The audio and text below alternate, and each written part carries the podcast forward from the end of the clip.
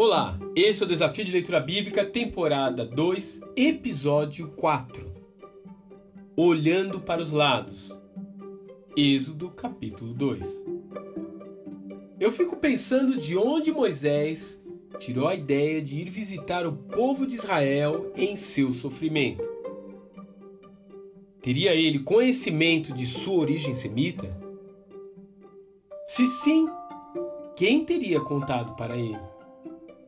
Será que a princesa do Egito iria permitir que o seu filho mantivesse contato com a sua família biológica?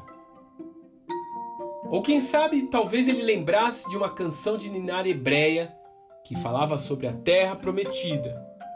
Mas daí a achar que viria a ser o libertador do seu povo, há um grande abismo. De fato, as narrativas bíblicas não preenchem todas as lacunas. E é por isso que elas sempre serão usadas como fonte de inspiração tanto para os produtores de Hollywood quanto para os roteiristas de novelas nacionais. Eles acabam se encarregando de preencher os espaços com romances e ideias mirabolantes. Mas de fato, ao nos depararmos com a narração de Estevão no livro de Atos, somos surpreendidos com o fato de que o provável herdeiro do trono, estava intencionalmente buscando uma oportunidade para liderar os israelitas em um movimento abolicionista. Diz assim a palavra de Deus: ao completar 40 anos, Moisés decidiu visitar seus irmãos israelitas. Ao ver um deles sendo maltratado por um egípcio, saiu em defesa do oprimido e o vingou, matando o egípcio.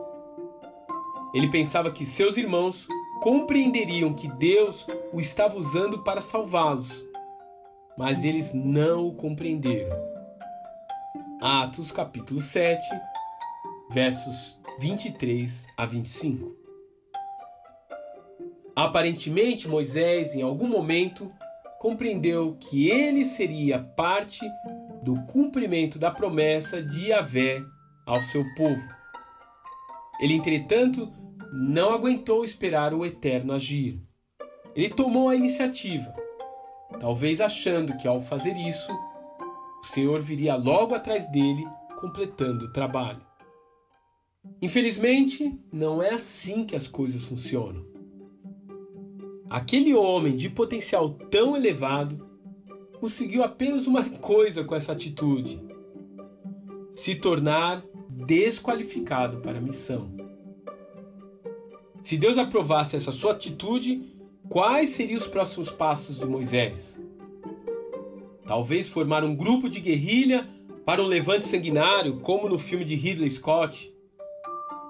Ou ir até a ONU lutar pelo reconhecimento do Estado de Israel dentro do Egito? Ou seja, pensando estar cumprindo o propósito divino, Moisés começou a fazer as coisas segundo a sua própria cabeça. E quando agimos assim, dessa forma, podemos terminar a nossa jornada em qualquer lugar, menos no destino preparado por Deus.